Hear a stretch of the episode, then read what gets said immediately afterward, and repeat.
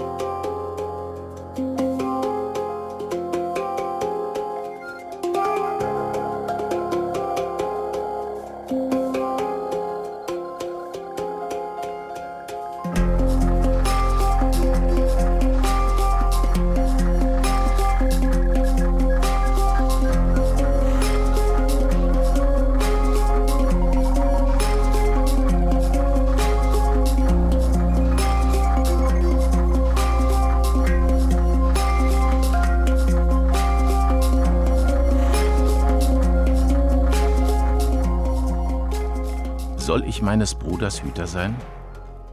Der erste Mörder der Menschheitsgeschichte tritt in der biblischen Erzählung vom Anfang des Lebens ziemlich frech auf.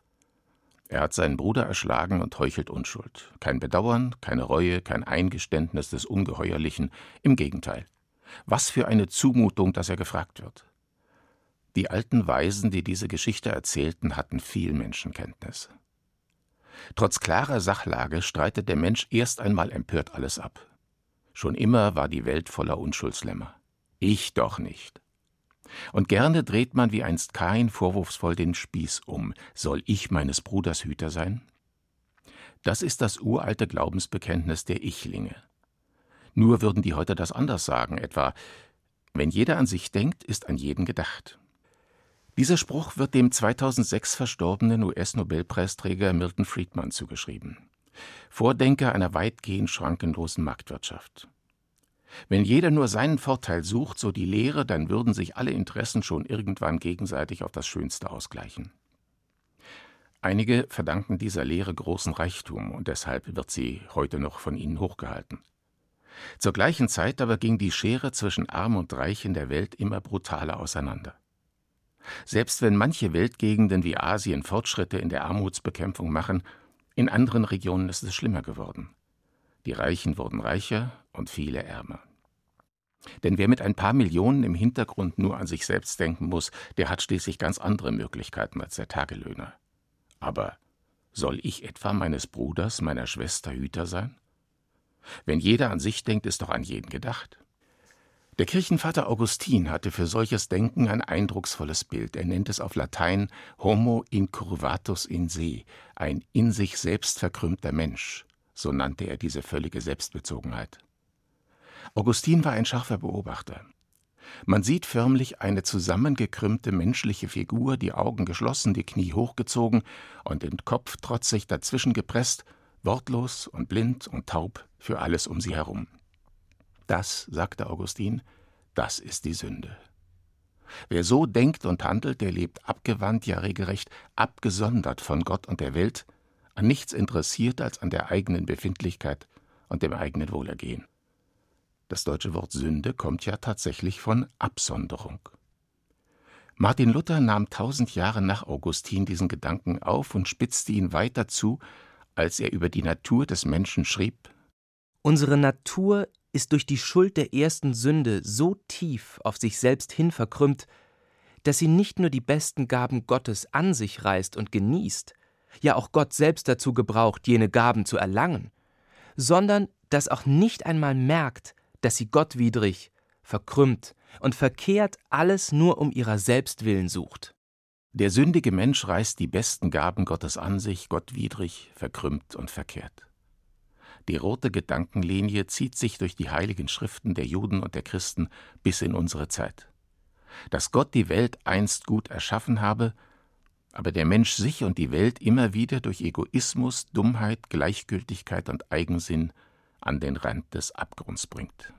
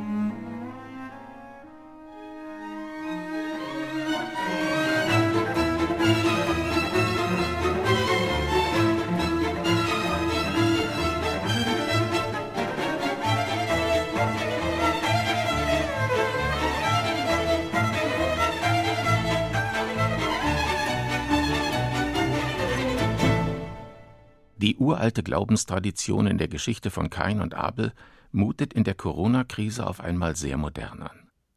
Vor einem Jahr noch lief die Weltwirtschaft auf Hochtouren. Zwar gab es massive internationale Spannungen und namenloses Flüchtlingselend, aber die Deutschen waren Export- und Reiseweltmeister und der Himmel tagtäglich zerkratzt von den Kondensstreifen unzähliger Flieger. Noch ahnte niemand, dass gerade irgendwo im fernen Osten ein neues, unbekanntes, lebensgefährliches Virus seinen Siegeszug um die ganze Welt antrat und dass es die Lebensverhältnisse radikal verändern würde. Als im Frühjahr dieses Jahres immer mehr Regierungen begriffen, was da auf die Menschheit zukam, da wurde klar, Wenn das moderne Leben nur um sich selbst kreist und allein nach Profit strebt, kann es der Bedrohung durch das Virus nichts entgegensetzen. Stattdessen waren nötig Lockdown, wochenlanger Stillstand von Produktion und öffentlichem Leben, am Himmel und auf den Straßen wurde es still, die rücksichtslose Ausbeutung unseres Planeten kam für kurze Zeit zum Stillstand. Und plötzlich konnte man zusehen, wie die katastrophalen Umweltbelastungen deutlich sanken. Sogar die undurchdringlichen, schmutzig gelben Dunstglocken über den Industriezentren und Ballungsräumen Asiens zogen ab. Auf einmal geschah, was jahrzehntelange zähe Umweltschutzkonferenzen nicht zustande gebracht hatten. Doch es passierte nicht etwa aus menschlicher Einsicht, dass eine Klimawende zwingend notwendig sei, sondern aus schierer Angst vor dem Virus. Fachleute hatten schon lange vor einer neuen verheerenden Pandemie gewarnt, aber kaum jemand hatte das ernsthaft für möglich gehalten. Vergessen waren damals SARS und Vogelgrippe, Ebola und Cholera, die spanische Grippe, die Pest und wie sie alle hießen. Alles schien ja längst überstanden, und eine boomende Wirtschaft und ständig wachsender Wohlstand das Wichtigste auf der Welt zu sein. Da sprach der Herr zu Kain: Wo ist dein Bruder Abel? Er sprach: Ich weiß nicht. Soll ich meines Bruders Hüter sein? Eigentlich war und ist das Virus Covid-19 eine Art Naturkatastrophe im Zeitlupentempo. Seit September gehen die Infektionszahlen überall wieder deutlich nach oben, auch in Deutschland. Die Wissenschaft hatte das erwartet, wegen der Urlaubsrückkehrer aus Risikogebieten und weil die kühlere Jahreszeit vor uns liegt. Außerdem entstanden zahlreiche Infektionsherde, weil sich Menschen auf privaten Partys oder Hochzeitsgesellschaften den Abstands- und Hygieneregeln nicht unterwerfen mochten. Aus Geselligkeit, die früher normal war, wurden gefährliche Ansteckungshotspots mit möglicherweise lebensbedrohlichen Folgen. In Lokalen oder bei Veranstaltungen trugen viele auf den vorgeschriebenen Listen falsche Adressen oder Fantasienamen ein, wie Donald Duck oder Mickey Mouse.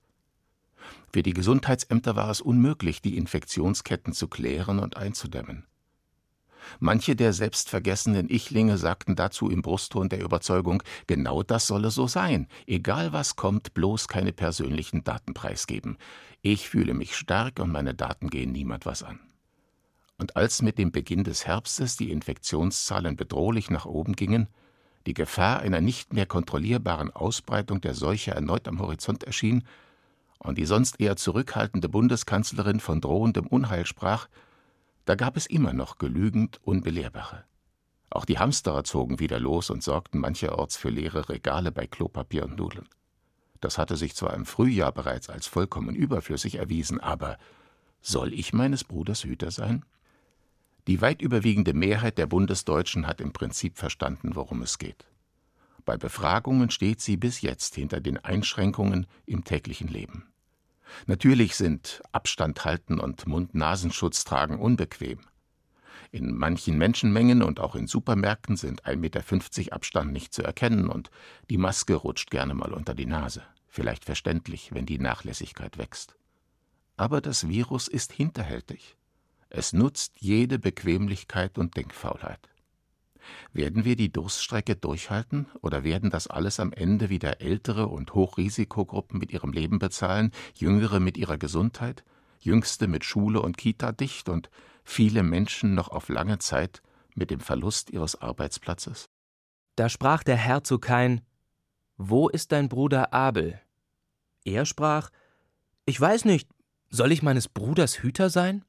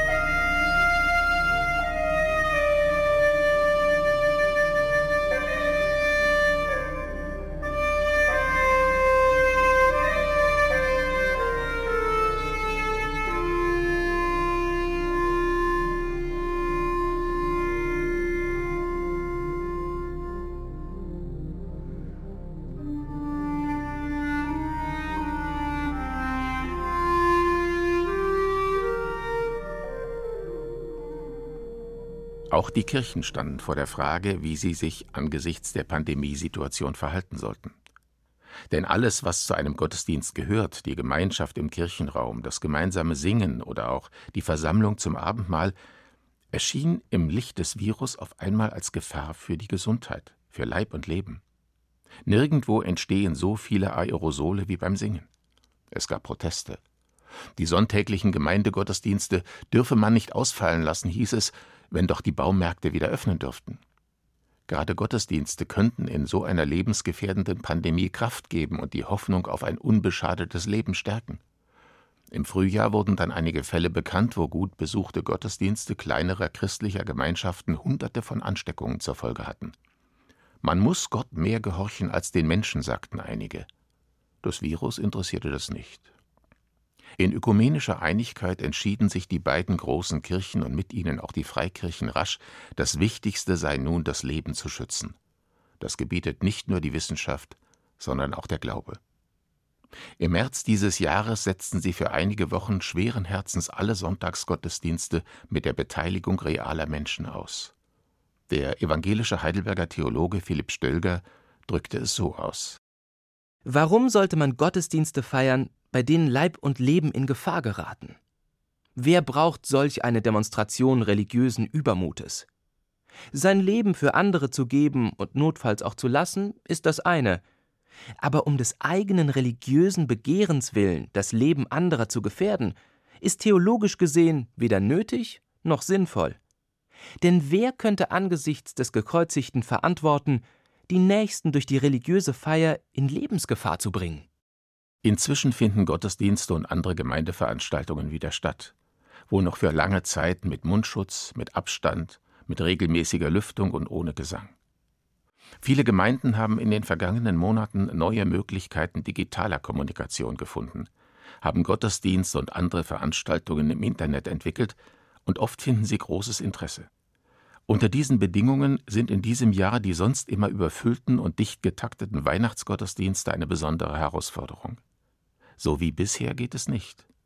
Viele Gemeinden arbeiten an neuen Konzepten für Weihnachten. Es wird zum Beispiel vielerorts an Heiligabend kurze Andachten draußen geben. Niemand weiß heute, wie die Pandemie Covid-19 weitergehen wird, wie die Zukunft für die vielen Menschen aussehen wird, deren Arbeitsplätze die Seuche vernichtet hat, ob irgendwann im nächsten Jahr ein verlässlicher Impfstoff zur Verfügung stehen wird und wie lange es dann dauert, bis viele damit versorgt sind wann wir wieder ein gefahrloses öffentliches Leben haben werden. Der Berg an ungelösten Fragen und Aufgaben ist nicht kleiner geworden. Er wächst weiter. Es ist an der Zeit, sich an die uralte Geschichte von Kain und Abel zu erinnern. Soll ich meines Bruders, meiner Schwester Hüter sein? Ja, das soll ich. Gott traut das den Menschen zu. Davon erzählen viele biblische Geschichten nach Kain und Abel, und auch das Gebot, das Kains Nachkommen und damit auch uns gegeben ist, Du sollst deinen Nächsten lieben wie dich selbst. Wir gehen auf einen Winter zu, in dem mit Sicherheit viele Leben gerettet werden können, wenn es möglichst viele Menschen schaffen, die eigene Trägheit zu überwinden und mit sich selbst und ihren Mitmenschen achtsamer umzugehen als bisher. Dazu gehören ganz praktische Dinge wie mehr Einkaufen im örtlichen Einzelhandel und Verzicht auf die ach so bequemen Online-Bestellungen oder auch Einwegmasken nicht einfach unterwegs wegzuwerfen, sondern ordentlich in den eigenen Hausmüll zu entsorgen. Und natürlich die Schutzregeln weiter und wohl noch für lange Zeit diszipliniert zu befolgen, von Abstand über Masken tragen bis zum regelmäßigen Lüften. So können Christen Verantwortung füreinander übernehmen und auf diese Weise Nächstenliebe üben. Denn Nächstenliebe und Liebe zu sich selbst gehören zusammen. Du sollst deinen Nächsten lieben wie dich selbst. Dieses alte jüdische Gebot hat Jesus in den Mittelpunkt seiner Lehre gestellt. Nur wer sich selbst liebt, kann auch seinen Nächsten lieben. Nicht in sich selbst verkrümmt, nur in Sorge um das eigene Wohlergehen, sondern in geduldiger Rücksicht und Aufmerksamkeit für die anderen. Soll ich meines Bruders und wir ergänzen meiner Schwester Hüter sein? fragte Kain. Ja, ist die Antwort der Nächstenliebe. Musik